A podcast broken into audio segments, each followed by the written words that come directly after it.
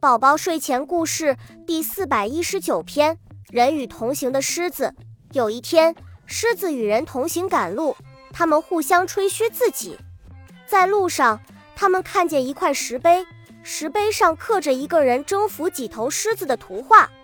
那人一边指给狮边指给狮子看，一边说：“你看，事实证明我们比你们强得多了吧？”狮子笑着说道：“如果狮子们会雕刻。”那么你就会看见众多人倒在狮子脚下。